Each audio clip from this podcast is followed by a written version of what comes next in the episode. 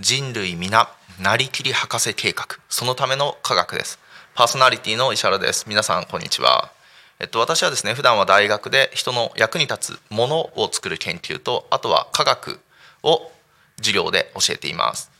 この番組ではですね皆なりきり博士ということで博士が持ってるですねまあ世界この世界の見方とかそしてなんかものの考え方みたいなのを皆さんにお伝えしてで皆さんの人生そしてタコ町が良いものになればなという願いを込めてお送りしています。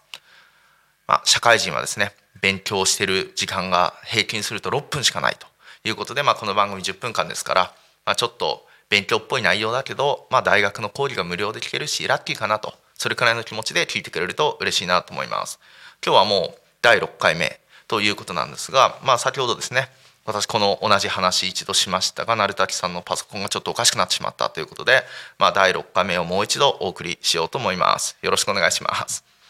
えっと第6回目はですね何をお話しするかというと、まあ、これまで5回お話ししてきた内容を少しまとめていこうかなと思っています。えっとこれまで何をしてきたのかっていう話ですがじゃあ博士がこの世界にいろんなものに気づく目をつけるどうやってるのっていうところで知覚力という言葉をご紹介しました。で知覚力っていうのは何か今まで当たり前に見てたものにあれ？これなんでなんだろう？これどういうことかなって気づくっていう話ですがそれにはたくさんのことをですね、えっと、経験する学ぶ。必ずしも勉強でなくていいんですがいろんなことをやることで今まで見えてなかったものが見えるようになる。この世界が違って見えるみたいなそういうお話をしました。そしてその後私たちがものを考える時に使うすごく基本が数字を使うことです。そしてその数字を使ってこの世界を理解する。でその中で例えば統計学とか確率みたいなお話を皆さんとしてきました。こうやって何か博士がものを考える時っていうのはもう一つ言葉がデータベースとシンキングっていう言葉があります。まあエビデンスベースとかいう話ですけどえっと、こうやって何か事実があってでその事実とかデータっていうのは普通は論文です。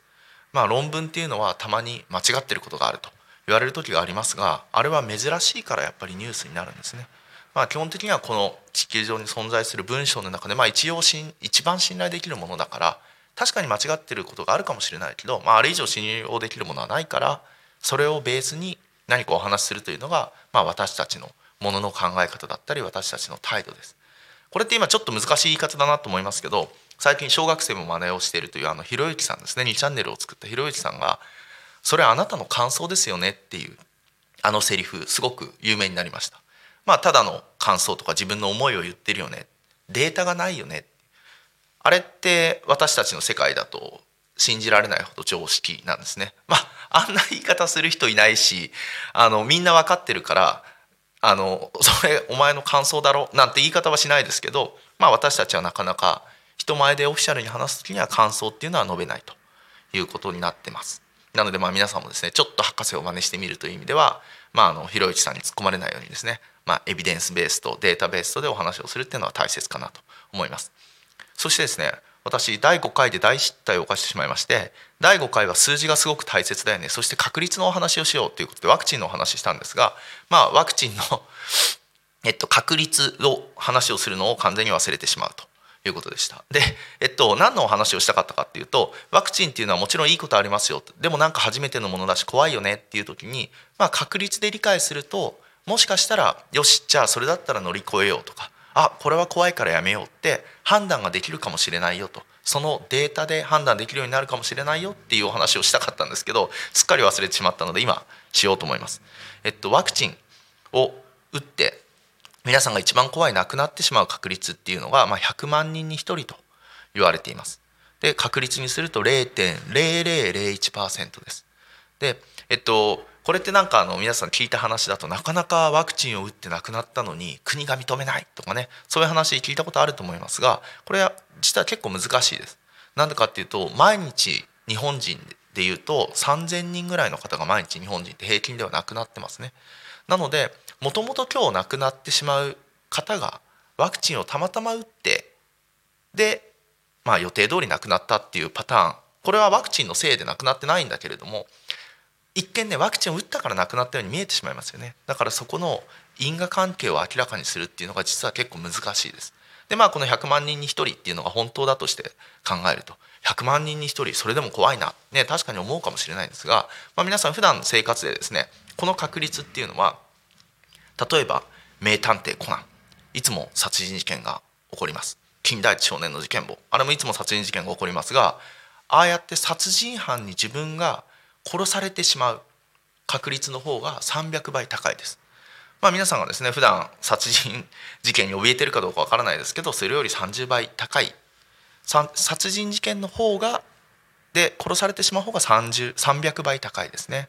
あとは飛行機に乗ると飛行機が墜落すると死んでしまう怖いね思うかもしれないですがその飛行機よりワクチンの方がこの数字100万人に1人っていう数字は、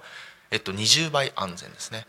でも飛行機結構怖いからその20倍だとやっぱワクチン怖いなと思ってしまうかもしれないですが、まあ、飛行機って私の感覚ではかなり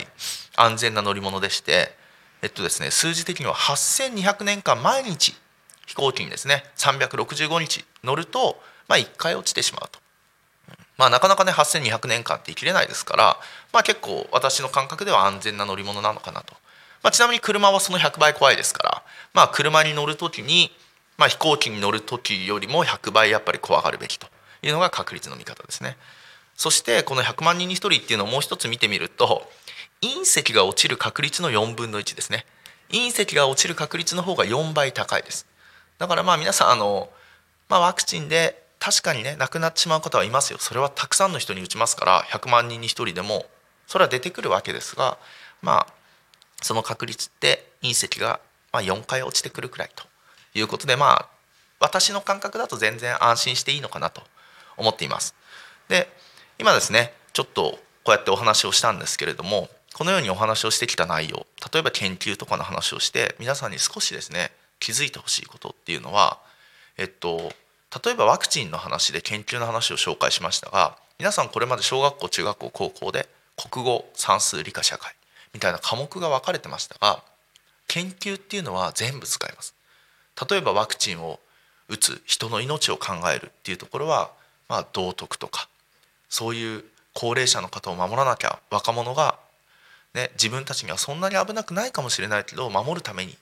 ちゃんとやろうみたいなのってそういうところからスタートしますよね。そしてワクチンをいざ作ろうと思ったら当たり前ですけど生物科学物理みたいな科目が全部必要でそして本当に効くのって示す時には打った人と打たない人を比べる時には数学が出てきます。まあ、このようにですねで今その内容を伝えるのは私こうやって喋ってますが、まあ、言葉言語を使うっていうことで、えっと、実はこの皆さんのですね生活とかこの世の中のことを何かしようと思った時に例えば理科だけ必要科学だけ必要算数だけ必要みたいなことってなかなかないです。きっと今習っててあの科目が好きあの科目が嫌いね私も国語と社会苦手っていうか嫌いでしたけどまあなんかそういうことがですね実は全部こう必要なんだなと。だから今の勉強で好き嫌いあるけど、まあ、嫌いな科目も一応やろうと。で好きな科目は思いっきり伸ばそうぐらいに思ってくれればいいなと思います。最後にですねここで皆さんにお話ししたいのは知識っていうのは4種類あるよっていうお話をしようと思います。一つは基地と言われるやつです。まあそれはちゃんともうすでに知ってるよということ。そしてもう一つが、えー、未知というやつですね。未知っていうのはまあ知らないんだけどそういうのがあることを知ってますよということですね。でもう一つ無知と似てる言葉であります。それは知ってることを知らないということですね。まあ、本来知ってないといけないんだけどまあそれが知らないままでいるみたいな状態が無知です。で皆さんにこのラジオを聞いてなくしてほしいのは一番下にある「不和」というやつです。そういうものがあることも知らないと知らないことすら知らないという状況ですね。なんとなくこう研究とか、まあ普段皆さんのあまり身近なない話を聞いてひょっとしてこういう研究あるかなって思う。それが何よりも大切だし、まあ、そういうふうに思ってくれたらこの番組は成功と。そういうふうに思えたら今の時代ググれますからね。チャット GPT に聞いてもいいしと。いうことでまた今日も最後の名言に行こうと思います。考えることに対する名言ですね。Our thoughts create our reality というまあ、私たちが考えたことが現実を作ってるんだよっていうルイーズ・ヘイさんの名言で今日終わりにしようと思います。どうもありがとうございました。お相手は石原亮でした。